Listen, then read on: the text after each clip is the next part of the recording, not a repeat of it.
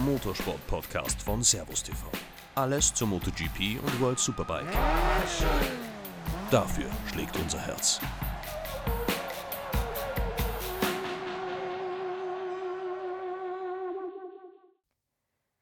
Die Saison 2022, die ist mittlerweile vorbei.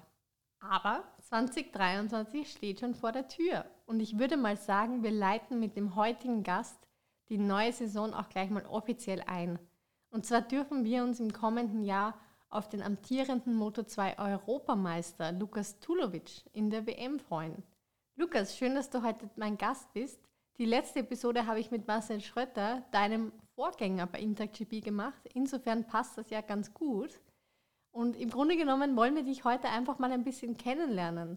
Sportlich gesehen hast du ja eine tolle Saison hinter dir. Du bist, wie bereits erwähnt, der amtierende Europameister und hast auch eine ordentliche Siegesserie hingelegt. Was ist denn so dein persönliches Resümee von 2022?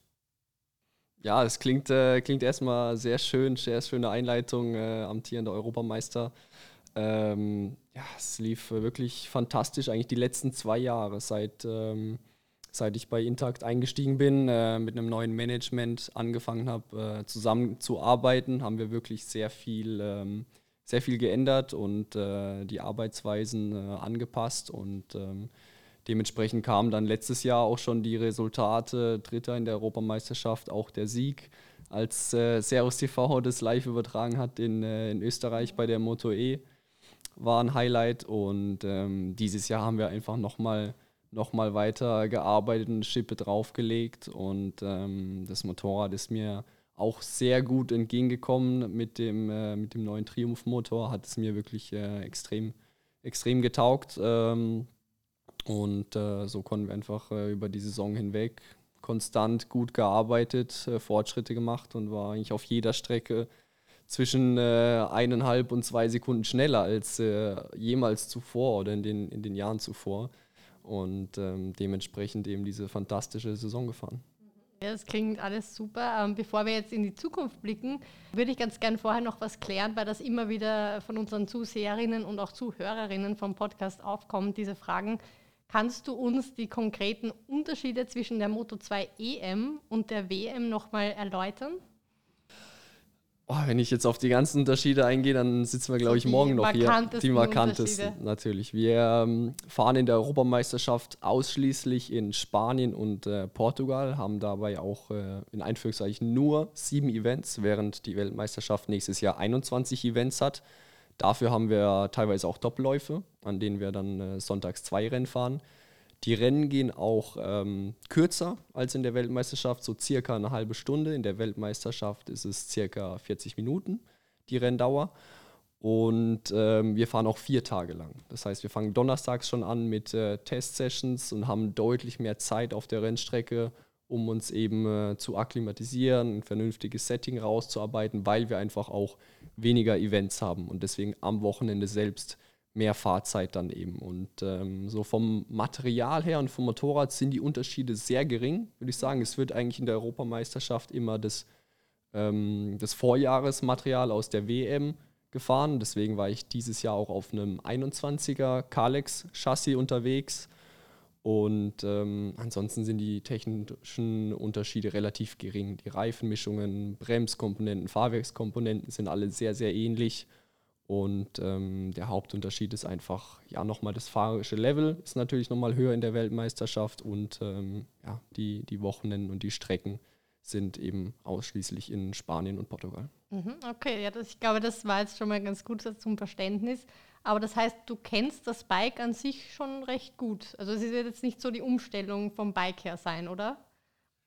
Ich äh, denke nicht. Ich denke nicht. Das äh, Motorrad nächstes Jahr wird natürlich nochmal ein kleines bisschen anders als ähm, das Motorrad auch dieses Jahr in der WM, denn Kalex bringt da auch nochmal ein Update vom, vom Chassis, von der Schwinge. Auch ähm, der Motor bekommt ein bisschen mehr Leistung und die Reifenmischungen werden ein kleines bisschen angepasst in der Weltmeisterschaft. Ähm, also es sind viele Kleinigkeiten, viele kleine Komponente, die am Ende doch einen Unterschied machen. Aber dafür haben wir dann eben auch, äh, ich glaube, fünf Testtage an der Zahl, bevor es dann am ersten Rennwochenende losgeht. Und ähm, normalerweise brauche ich nicht so viel Zeit, um mich irgendwo einzuspielen oder einzuschießen. Und deswegen ähm, denke ich nicht, dass wir da große Schwierigkeiten haben werden, bis zum ersten Rennwochenende ready zu sein. Das wünsche ich dir auch, dass das dann recht schnell geht. Aber es wird auf jeden Fall ein neuer Karriereabschnitt sein. Hast du dir da konkrete Ziele auch schon gesetzt oder gehst du drucklos langsam an? Wie schaut es da aus bei dir?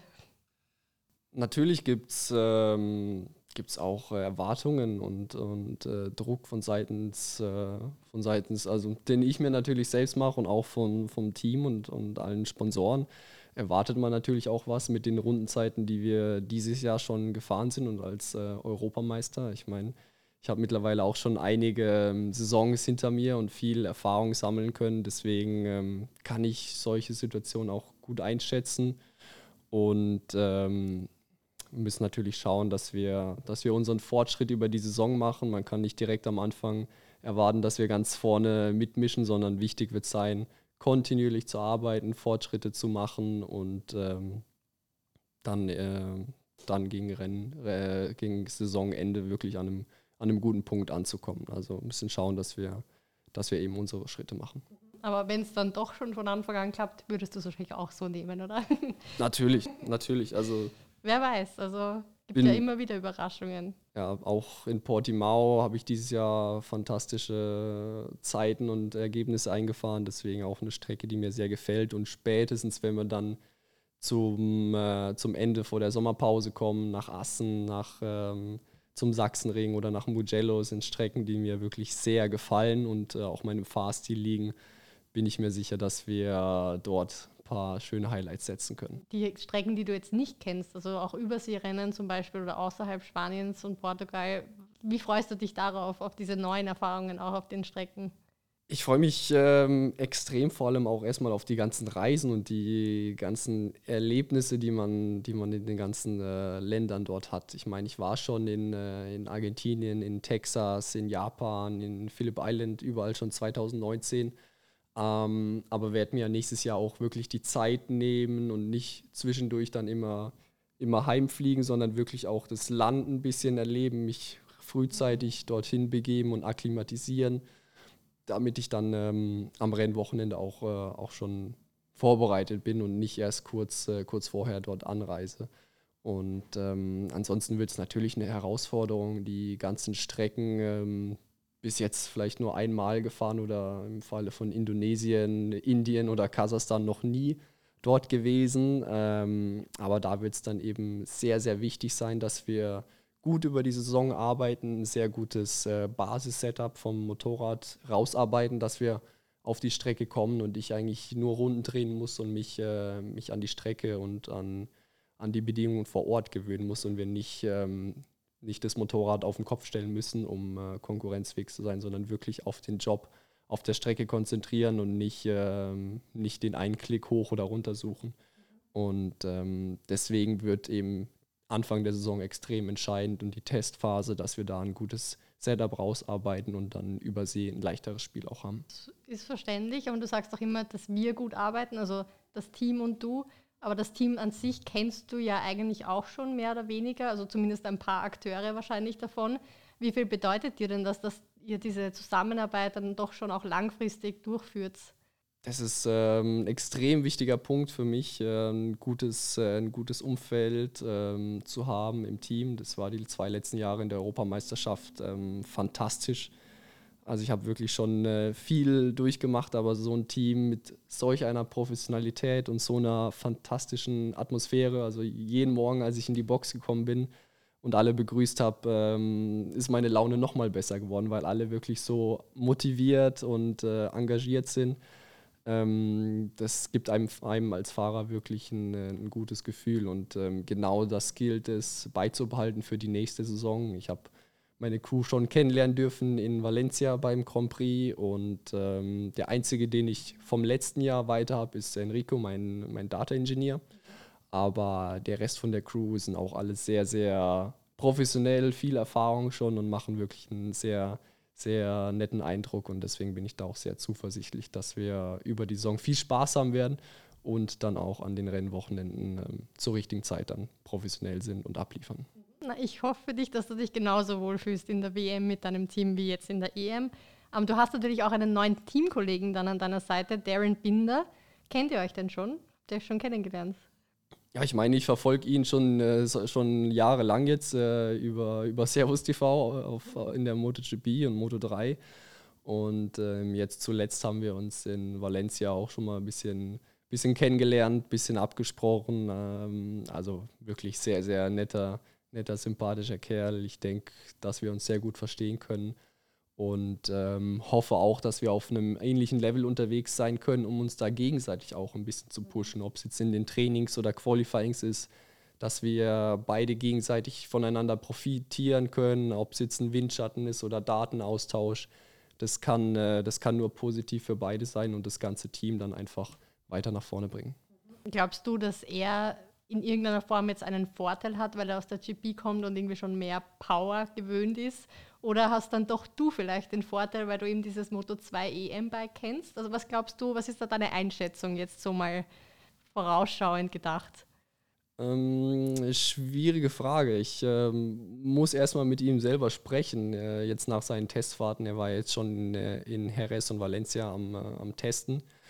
Mit dem Team zusammen und ähm, bin mal gespannt, was sein Eindruck war, jetzt nach der MotoGP auf die Moto2 umzusteigen. Aber ähm, ich denke, dass wir beide gegenseitig voneinander lernen können. Ob es jetzt meine Erfahrung schon in der Moto 2-Klasse ist, seine Erfahrung aus der Moto 3 und Moto GP, wird es ähm, sehr interessant, eben alle Erfahrungen, alle, alles Positive mitzunehmen und aufzusaugen. Und ähm, ja, schwierig zu sagen, was da jetzt die bessere Ausgangssituation ist aus der Europameisterschaft oder aus der MotoGP. Ähm, das wird sich zeigen. Wir sind auf jeden Fall gespannt. Und weil du gerade angesprochen hast, er hat ja schon getestet. Warum warst du da nicht bei diesem Test schon dabei? Da gibt es ein Reglement von der Dorna, was einfach besagt, dass die äh, Rookies, die Neueinsteiger in die Moto2-Klasse, die dürfen im November testen, um einfach auch erstmal das Motorrad und Team kennenzulernen. Und ähm, diejenigen, die schon gefahren sind, äh, dieses Jahr oder auch in Vergangenheit, was jetzt in meinem Fall die, die Situation ist, die dürfen, ähm, dürften testen, aber würden dann auch Testtage verlieren. Wir haben nämlich nur deren ähm, vier Testtage neben dem offiziellen IRTA-Test. Ähm, das heißt, wir testen dann eben zwei Tage in Jerez, bevor es losgeht und dann nochmal die drei Tage offiziellen IRTA-Test in Portimao. Und ähm, hätten wir jetzt schon getestet, würden wir diese zwei Tage eben verlieren. Deswegen machen wir das Ganze erst nächstes Jahr mit dem neuen Material. Okay, alles klar, dann wissen wir da auch Bescheid. Und was natürlich auch immer spannend zu wissen ist, wir sind ja jetzt in der Winterpause. Was passiert denn da generell so im Leben eines Rennfahrers? Gib uns da ein paar Einblicke. Ach, ich sitze eigentlich den ganzen Tag zu Hause und esse Plätzchen.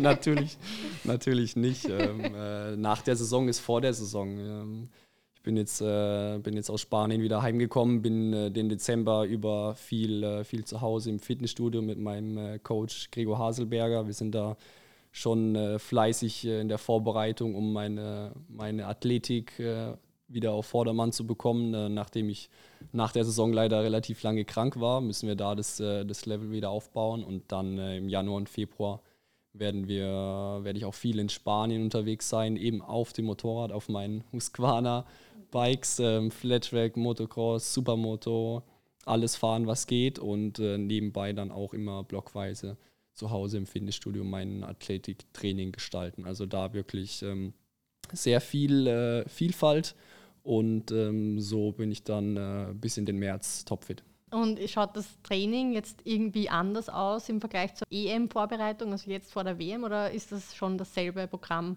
Ich würde sagen, dass es eigentlich relativ ähnlich ist. Es ähm, muss, du musst für beides super fit sein, auch für die Europameisterschaft. Es fokussiert sich nämlich, äh, natürlich auf weniger Events, aber es ist, ist genauso wichtig. Und für die Weltmeisterschaft wird es einfach wichtiger sein, sich speziell auf die ganzen, äh, auf die ganzen Länder auch vorzubereiten. Ob es jetzt Ende der Saison Malaysia ist, da wirklich spezielles Training zu gestalten, um der Luftfeuchtigkeit ähm, auch performen zu können. Und ähm, das Wichtigste wird einfach dann, äh, sobald die Saison losgeht, muss man das Training clever gestalten und die Erholungsphasen, um wirklich äh, über die ganzen Rennwochenenden immer auf den Punkt fit zu sein, wo ich in der Europameisterschaft einfach mehrere Wochen Pause hatte oder auch elf Wochen Sommerpause hatte. Das gibt es in der WM natürlich nicht. Deswegen ist da wirklich der Zeitplan ähm, deutlich enger getaktet mhm. und man muss über die Saison cleverer agieren. Ja, das stimmt. Also da wird auf jeden Fall weniger Ruhepausen ähm, gefragt sein. Ähm, du hast auch gesagt, du trainierst viel auf Bikes. Auch hast du da auch schon irgendwelche bekannten Trainingspartner? Weil wir wissen ja zum Beispiel von Marcel Schröter, dass er sehr viel mit Jack Miller trainiert. Da gibt es das bei dir auch schon oder ist das eher jetzt so im Kommen wahrscheinlich, wenn du dann in die WM steigst? Doch, da, da gibt es da gibt's schon einige Telefonnummern, äh, die, die ich im Handy habe, mit denen ich mich dann abspreche. Ähm, Barcelona-Gegend, wo wir dann immer fahren. Letzten Winter war es eigentlich relativ äh, witzig. Da war ich ähm, auch das eine oder andere Mal mit, äh, mit Jan Deidenbach, Supermoto-Meister äh, geworden, auch, auch mit Husqvarna unterwegs. Dann waren wir mit Davy Todd ähm, äh, Motocross fahren, mit äh, Tom wer ist der Nachname? Ähm, der hat auch die BSB gewonnen. Also wir waren eigentlich drei, vier, vier Jungs, die eigentlich immer wieder mal zusammen trainiert haben und das, beide haben die BSB gewonnen, der mhm. eine Supermoto und ich die Europameisterschaft. Da haben wir uns schon abgesprochen. Also Gut wir werden, werden die Trainings, äh, Trainingsgruppe so beizubehalten, mhm. äh, beibehalten, um dann auch dieses Jahr wieder da anzuknüpfen und, äh, und hoffentlich auch wieder ganz vorne mitzufahren. Hast du generell Idole, an denen du dich orientierst? Mein Idol hat leider seine Karriere schon beendet. Ja. ähm, mit der Nummer 46 Valentino, seit ich, ähm, seit ich drei, vier Jahre alt bin und zu Hause die Rennen äh, im Fernsehen verfolge, war er schon immer ganz vorne mit dabei und ähm, es war einfach ähm, ja, unglaublich, ihn so viele Jahre an der WM-Spitze zu sehen. Und ähm, aus dem Grund einfach ein Riesenidol und ein Riesenrespekt den er sich, äh, den er sich erarbeitet hat ähm, von vielen Leuten und ähm, sehr, sehr, sehr, sehr beeindruckend. Und leider, jetzt, wo ich in das Fahrerlager reinkomme, ist er leider nur noch als, äh, als Team, Teammanager oder teilweise nur als Gast dann eben vor Ort. Wäre schön, wenn er auch das ein bisschen häufiger macht, weil er war doch relativ selten leider in dieser Saison anwesend. Aber wer weiß, vielleicht nächstes Jahr dann ist das Kind ja auch schon größer und die Karriere mal schauen, wie es da bei ihm weitergeht.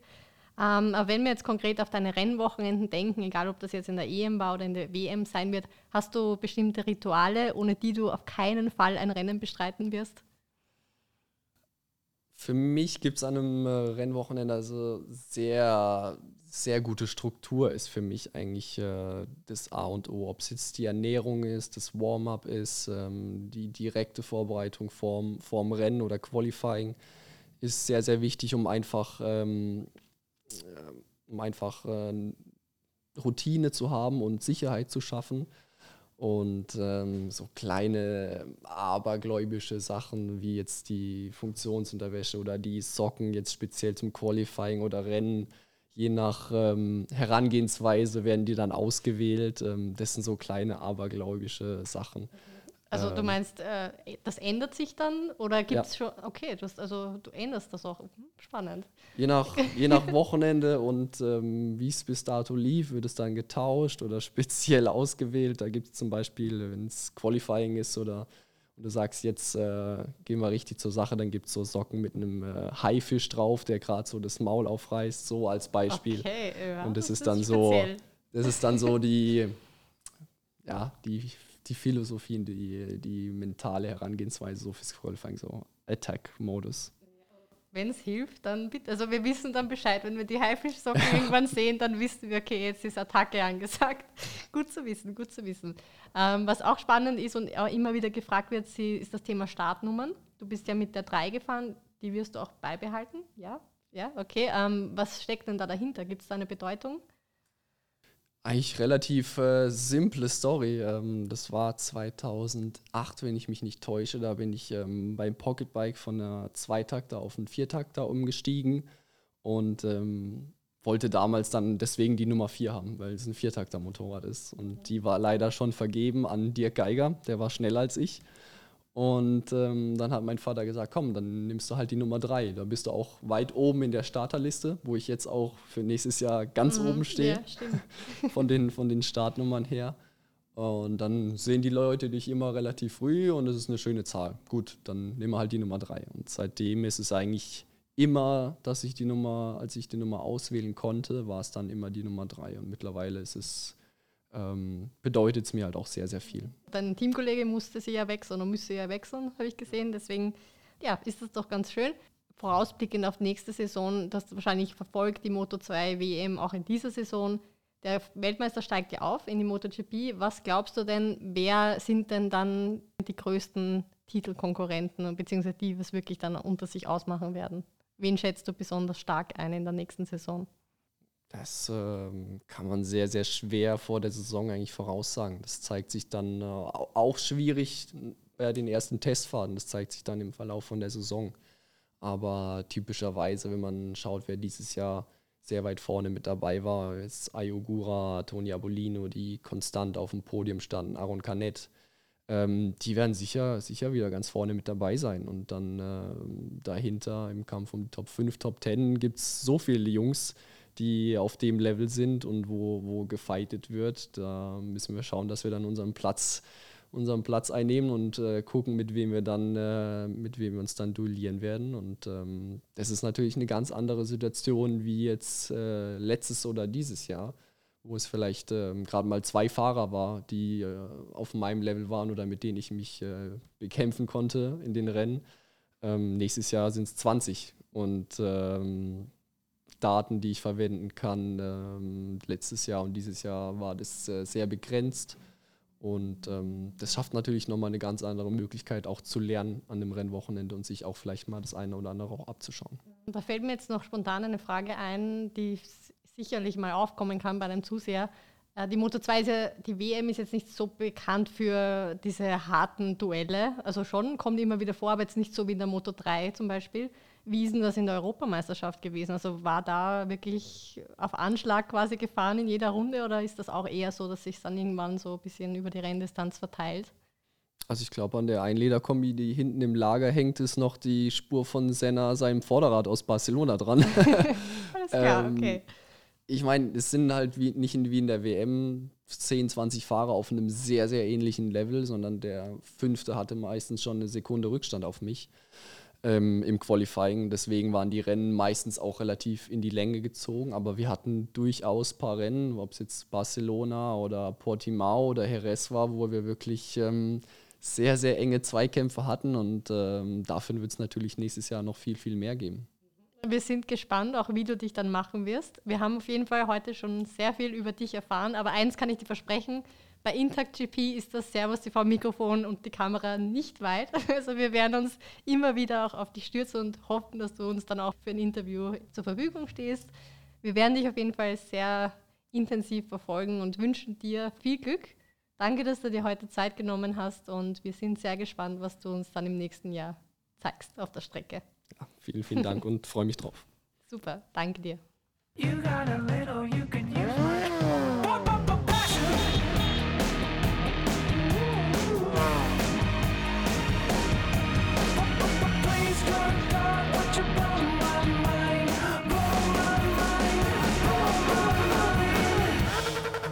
Passion, der Motorsport-Podcast von Servus TV.